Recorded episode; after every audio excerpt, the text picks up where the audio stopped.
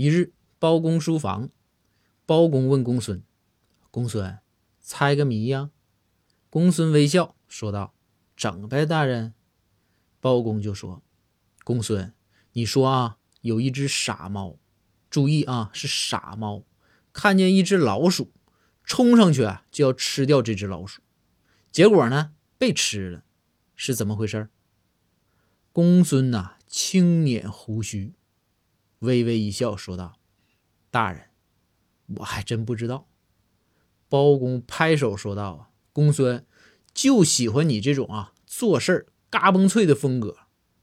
这个不会就是不会啊，跟上本府的思路。本府给你讲啊，你想，我不都说是傻猫了吗？那它为啥被吃了呢？是因为啊，老虎、老鼠傻傻分不清楚。”